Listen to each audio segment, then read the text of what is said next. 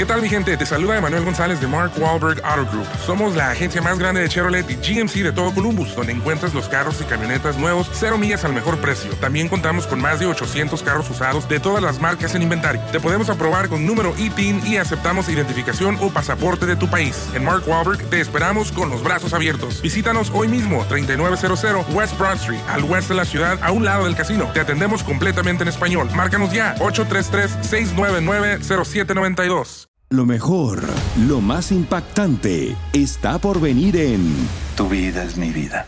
De lunes a viernes a las 8 por Univisión. Hola, soy Jorge Ramos y a continuación escucharás el podcast del Noticiero Univisión. El programa de noticias de mayor impacto en la comunidad hispana de Estados Unidos. Es martes 28 de diciembre y estas son las principales noticias. Emotiva rueda de prensa en Los Ángeles. Hablan los padres de Valentina Orellana, la joven que falleció por la bala perdida de un policía. Y lo único que quiero, justicia para mi hija y Sara. No descansaré hasta el último día, hasta que estén todos estos criminales en la cárcel, todos. Reina la confusión y la controversia con las nuevas recomendaciones de los Centros para el Control y Prevención de Enfermedades sobre la reducción del tiempo de aislamiento por el COVID, pero algunos lo aceptan. Cinco días no es mucho, pero tampoco es poco, pero hay que hacer lo que dicen los que saben, digo yo, ¿no? A pocos días de reanudarse las clases, hay padres preocupados que sopesan si envían o no a sus hijos a la escuela. Las ciudades toman previsiones. Y un hombre rifa su camioneta para costear los gastos médicos de su operación, pero el ganador lo sorprendió con su reacción. Comenzamos. Este es Noticiero Univisión con Jorge Ramos e Ilia Calderón. Bienvenidos a Noticiero Univisión. Hoy les saluda Carolina Rosario. Mi hija vino a este país a encontrar la muerte. Eso dijo el padre de Valentina Orellana en una conferencia de prensa. Allí su esposa explicó que la niña de 14 años falleció en sus brazos. La joven murió en una tienda en Los Ángeles, California, por el disparo de un policía que perseguía a un hombre hispano que había atacado a una mujer. Socorro Cruz nos trae lo más reciente de este caso. Soledad, dígame, ¿qué es lo que quiere usted? ¿Qué quiere que le digamos a la familia, a la gente? Que no muera más gente inocente como mi hija. Que no usen ese armamento para matar a los niños, a la gente de un, en un mall no pueden usar ese tipo de armas. Es la primera petición de Soledad Peralta, mamá de Valentina Orellana, que murió a consecuencia de una bala disparada por un oficial de la policía de Los Ángeles un día antes de Navidad en una tienda departamental. If your baby was killed in this manner, Hoy, ante las oficinas centrales de la Policía de Los Ángeles, los padres de Valentina y el equipo de abogados que los representan hablaron sobre los sueños del adolescente que se vieron truncados a su corta edad. Ella lo único que quería era ser ciudadana americana. Yo le dije, vámonos de este país. Me dijo, no, papá, este país es el país más seguro del mundo, el país de las oportunidades. Juan Pablo, padre de Valentina, con sentimientos a flor de piel, dijo que la niña era su única hija de sangre y mostró uno de los regalos que la pequeña hubiera recibido en esta Navidad para ir a la preparatoria. Cuando algo impactó a mi hija, Valentina, y nos lanzó al piso y, mu y murió en mi brazo, no pude hacer nada. Su madre le pedía hasta el cielo fuerzas para seguir adelante. Valentina, danos fuerza, Ángel para hacer justicia. Hija mía, te amo. Y en medio de tanto dolor, los abogados entregaron a la policía de Los Ángeles una carta donde solicitan tener copias de toda la evidencia disponible, además de que los videos no sean editados y empezar a agarrar información, lo más información posible, porque sabemos que hay más información, más video que no nos han enseñado todavía. Socorro, ¿qué han dicho de los servicios fúnebres para Valentina? Bueno, Carolina, el padre de Valentina habló en esta conferencia de prensa sobre eso. Él dijo que van a enterrar a su niña aquí en este país, en el país en el que ella decía que era el país pues más seguro del mundo y en el que se podían cumplir los sueños. También te quiero agregar que el grupo de abogados mencionó que están esperando pues una eh, disculpa oficial por parte del Departamento de Policía. No dieron detalles sobre los pasos legales que tendrán a seguir próximamente, pero sí mencionaron que todo dependerá de acuerdo a la cooperación que lleguen a tener con las autoridades y por supuesto con la investigación. El Departamento de Policía no ha reaccionado a esta conferencia de prensa. Por supuesto, nosotros vamos a estar muy pendientes y volviendo a los servicios fúnebres de la niña, podrían suceder tan pronto como la próxima semana. Soy Socorro Cruz, en vivo, desde Los Ángeles. Vuelvo contigo, Carolina. Gracias, Socorro, por tu reporte. Bien, cambiando de tema, está provocando controversia el anuncio de los Centros para el Control y Prevención de Enfermedades de reducir de 10 a 5 días el tiempo de aislamiento para las personas que se contagian de COVID y no tienen síntomas. Y es que hay personas que están de acuerdo, pero otras dicen que no se sienten seguras. Y Daniel Rivero nos cuenta más. El aislamiento de 10 días ahora se reduce a 5 para las personas que den positivo a las pruebas de COVID-19 si no presentan síntomas. El anuncio de la reducción recomendado por los Centros para el Control y Prevención de Enfermedades generó reacciones. Evidentemente, si se pone a mirar, es mejor 5 días que no dos semanas.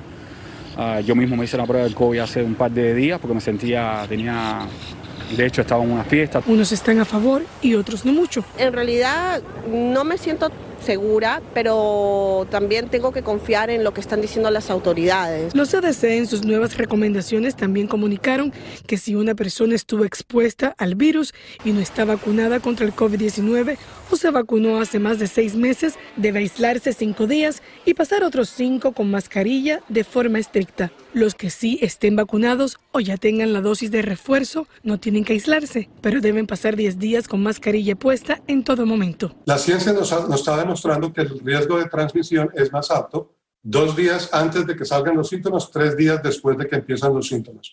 Si, si una persona está enferma y le decimos que se quede en la casa cinco días y después usan, previniendo no exponer a nadie en la casa, y cinco días después usando la máscara disminuimos de manera muy alta la transmisión. A pesar de que estas nuevas medidas llegan en un momento donde Omicron se expande rápidamente, expertos aseguran que no está errada. Una vez que te da eh, el, el COVID en una persona vacunada y con refuerzo, es una enfermedad mínima y la cantidad de virus que tienes en tu cuerpo es muy poca. Por eso eso es lo que están diciendo ellos. Los CDC dicen que es prudente el cambio de las recomendaciones que podrían animar a que más personas se vacunen y a los negocios que se han visto afectados por los empleados con COVID-19. Y Danay, me gustaría preguntarte, ¿qué es lo que sucedería si la persona luego de los cinco días de cuarentena aún resulta positiva? Hola, ¿qué tal, Caro? Si la persona después de estos cinco días de aislamiento aún resulta positiva después de realizarse la prueba del COVID-19, como muchas otras personas que están aquí en este momento en este centro de pruebas, entonces las autoridades de salud recomiendan que por favor se mantengan las mascarillas puestas bien ajustadas, cubriendo la nariz y también la boca cuando estén alrededor de otras personas y esto sería durante 10 días. Eso es todo de mi parte, les informó Danay Rivero en vivo desde Miami, Florida. Ahora regreso contigo, Caro. Bueno, gracias, Danay, ya lo sabe. Bueno, cambiando de tema, las aerolíneas más importantes de los Estados Unidos siguen cancelando vuelos a causa de la escasez de personal que se reporta enfermo de COVID. Las compañías aéreas suspendieron desde el viernes más de 4 mil viajes. Y a todo esto, el doctor Anthony Fauci desató polémica al sugerir que también se exija prueba de vacunación a los pasajeros en vuelos domésticos. Galo Arellano conversó con él y aclaró el tema. Ayer durante una entrevista con MSNBC, el doctor Anthony Fauci sugirió que debería considerarse seriamente la posibilidad de exigir una vacuna a los pasajeros de vuelos domésticos en los Estados Unidos. Sus comentarios generaron todo tipo de reacciones. Es que eso es una decisión muy propia de cada persona, pienso yo. Yo sí, estaría de acuerdo. Estaría de acuerdo, porque es por el bien de todos nosotros. El presidente Biden ha dicho previamente que no considera necesario un mandato de vacunación para viajes aéreos a nivel nacional. Y Fauci hoy en una entrevista con Univision pareció retractarse de sus declaraciones. Nunca dije que solamente se debería dejar subir a los aviones a las personas vacunadas. Me preguntaron si eso es algo a considerar y yo dije que sí. ¿Pero piensa que es necesario que los aviones tengan solamente pasajeros vacunados? I don't think it's necessary. No creo que sea necesario, pero es algo que podría discutirse. Esta polémica ocurre justo cuando continúan las masivas cancelaciones de vuelos en Estados Unidos. Hoy martes, los pasajeros de más de mil vuelos quedaron varados en aeropuertos de costa a costa. Algunos de ellos debido al mal tiempo que azota el noroeste del país, pero la mayoría porque las aerolíneas no tienen suficiente personal. La presidenta de la Asociación de Asistentes de Vuelo criticó la decisión de los CDC de reducir de 10 a 5 días la cuarentena para quienes se hayan expuesto al virus, porque según ella, los empleados se van a ver obligados a regresar a trabajar cuando todavía están enfermos. La escasez de personal no solamente está afectando a la industria aeronáutica, ahora amenaza con perjudicar a sectores estratégicos en la economía de los Estados Unidos, como la industria de los restaurantes y el comercio minorista. Este restaurante colombiano en Doral, Florida, está cerrando más temprano porque no consigue nuevos trabajadores. Yo he llamado a cuatro agencias de empleo que hay casi todos los días y no hay, no hay, no hay. Desde Miami, Florida, Galo Arellano, Univisión. Y la Academia Estadounidense de Pediatría advirtió sobre un alarmante aumento de niños con COVID. Esto se ha hecho muy notable en el estado de Nueva York. Allí la gobernadora Katie Hochul dijo que el incremento del COVID entre los más pequeños ha sido particularmente preocupante. Desde la Gran Manzana, Fabiola Galindo nos informa. Creo que tiene flema porque tose, tose, tose. Elena Salazar lleva a su bebé al pediatra porque hace tres días no deja de toser y sufrir una fiebre. Por eso es el miedo de llevarla al hospital porque no sé si vaya a salir o no vaya a salir de ahí. ¿Prefieres venir aquí? Mm, prefiero venir aquí y que me dé algo el doctor.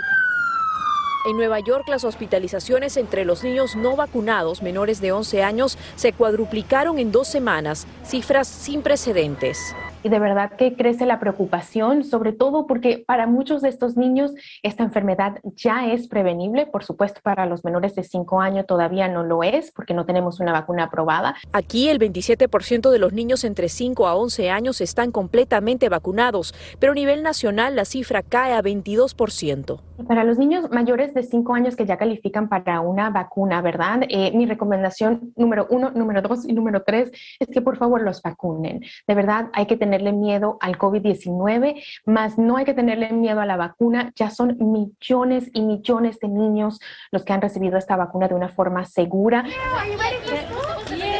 El incremento en los contagios llega a puertas del regreso a clases tras el receso decembrino.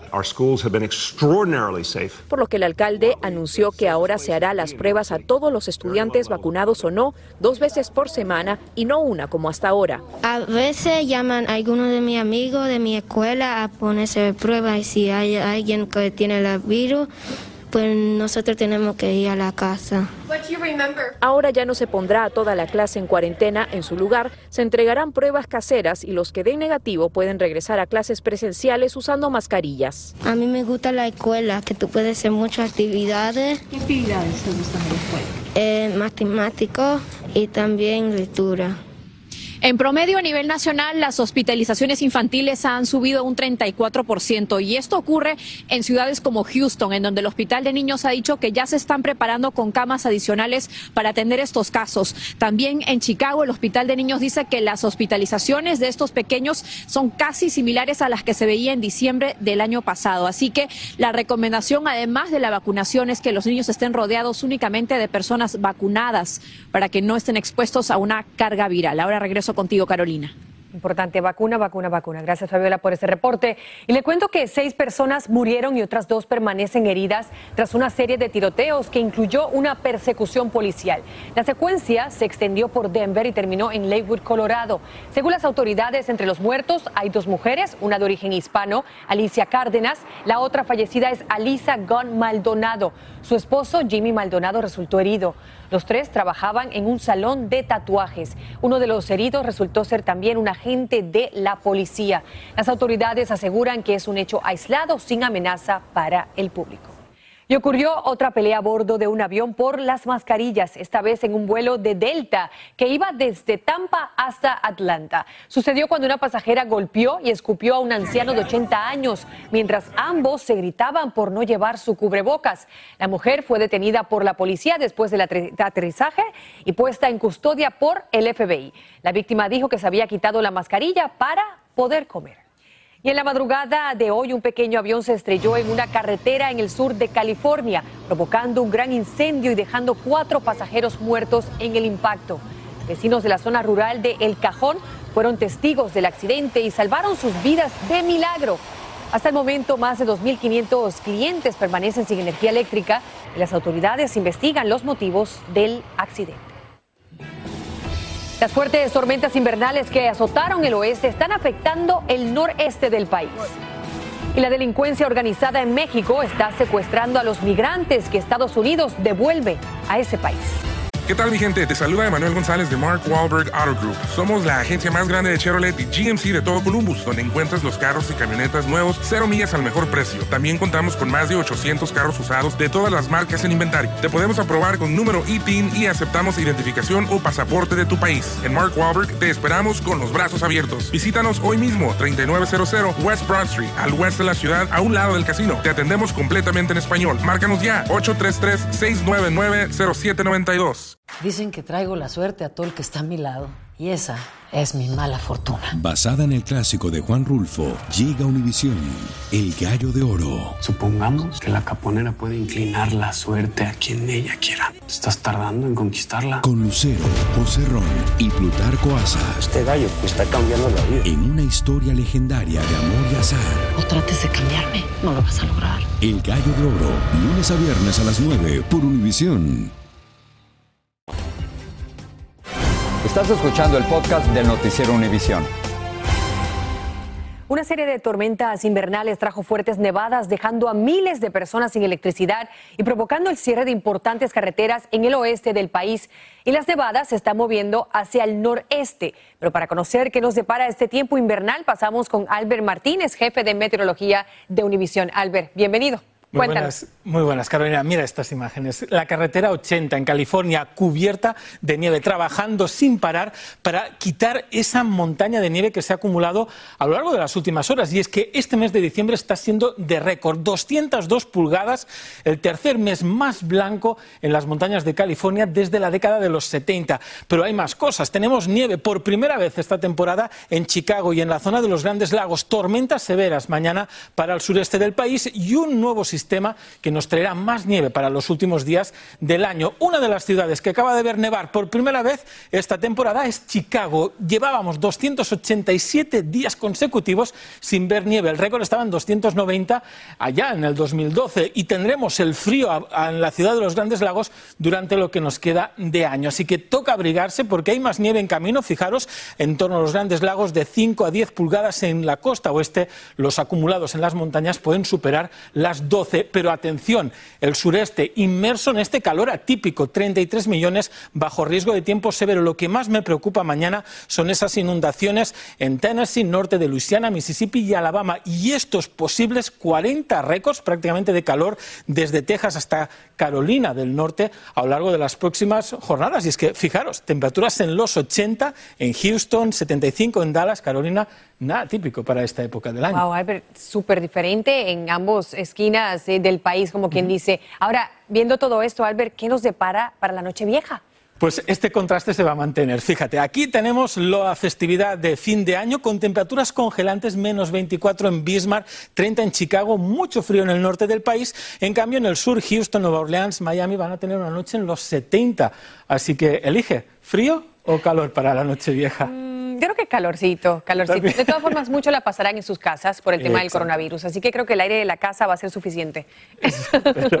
Gracias, Albert, por informarnos también sobre el estado del tiempo. Y bueno, vamos a cambiar de tema. Les cuento que los migrantes que son retornados a México bajo el título 42 o bajo el llamado protocolo de protección de migrantes son a menudo secuestrados por los carteles que han convertido esta actividad en un jugoso negocio. Según un estudio de la Universidad de Texas en Austin, la mayoría de estos migrantes son de Honduras y las sumas de dinero que piden a cambio de su vida son de hasta 10 mil dólares. Francisco Cobos nos tiene la historia y los testimonios.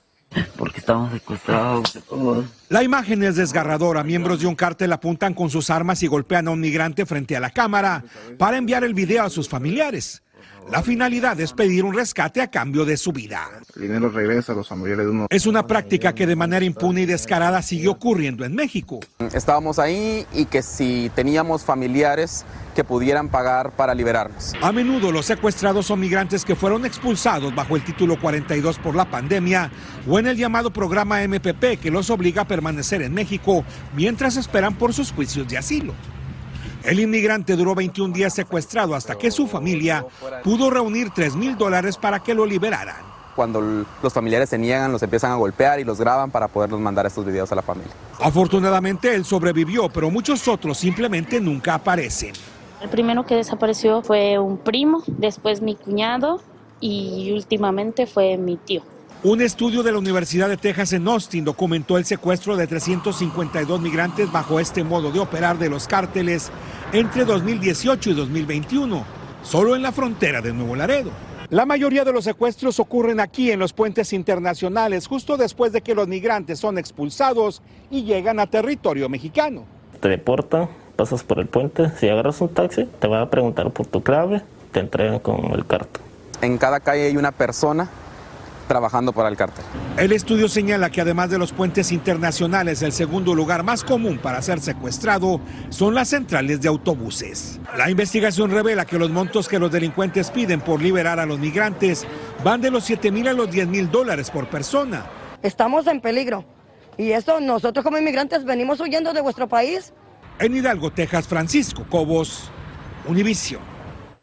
Duros casos. Bueno, muchos parisinos no dejarán que el aumento de los casos de COVID-19 en todo el país les impida recibir el año con ánimo festivo.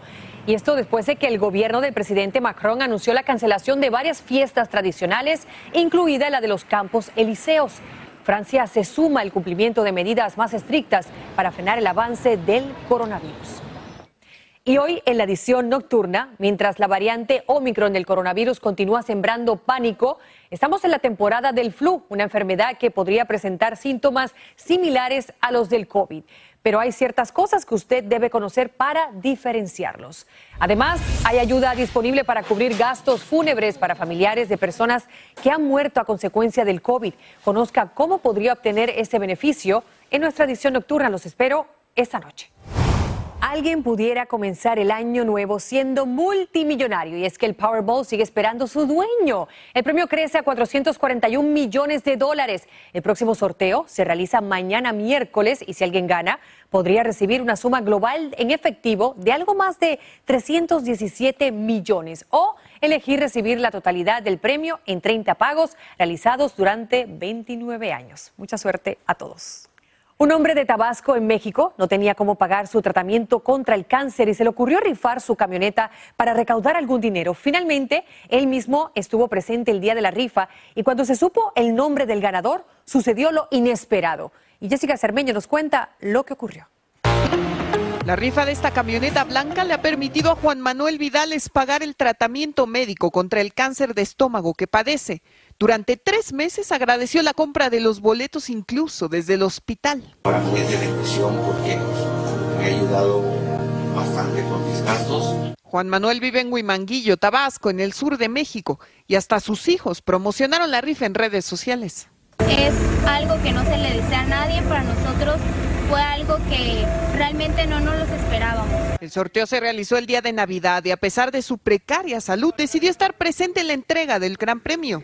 Pero cuando llegó el momento de que el ganador recibiera el vehículo, Juan Manuel se llevó una grata sorpresa. Le pusimos un moño, un regalo.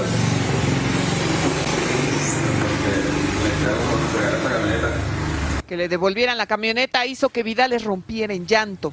El gesto de generosidad fue tan grande que este video rápidamente se hizo viral en redes. Marco Polo Rodríguez y su padre aseguran que lo hicieron porque quieren que Juan Manuel tenga fuerzas para seguir luchando.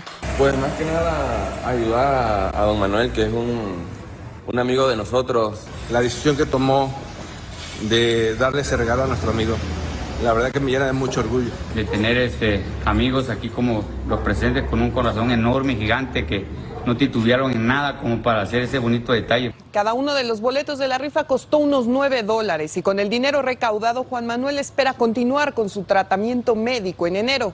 Y cuando regrese al hospital lo hará más decidido, porque ya confirmó que hasta en la adversidad más grande hay luz. A pesar de la enfermedad que siento, me siento bendecido, o sea, me siento contento. Pues que cuando puede uno ayudar, ayuda.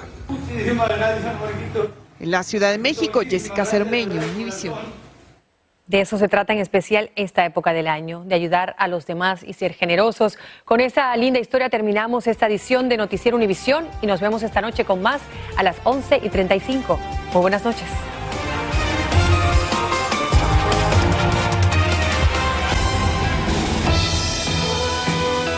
Así termina el episodio de hoy del podcast del Noticiero Univisión.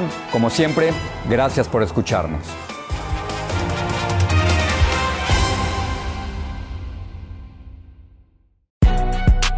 Si no sabes que el Spicy McCrispy tiene Spicy Pepper Sauce en el pan de arriba y en el pan de abajo, ¿qué sabes tú de la vida? Para, pa, pa, pa. ¿Qué tal mi gente? Te saluda Emanuel González de Mark Wahlberg Auto Group. Somos la agencia más grande de Chevrolet y GMC de todo Columbus, donde encuentras los carros y camionetas nuevos, cero millas al mejor precio. También contamos con más de 800 carros usados de todas las marcas en inventario. Te podemos aprobar con número ITIN y aceptamos identificación o pasaporte de tu país. En Mark Wahlberg te esperamos con los brazos abiertos. Visítanos hoy mismo, 3900 West Broad Street, al oeste de la ciudad, a un lado del casino. Te atendemos completamente en español. Márcanos ya, 833-699-0792. Familia querida de Univisión, aquí Lucero para decirles que no se pueden perder el gallo de oro. Lunes a viernes a las 9 por Univisión.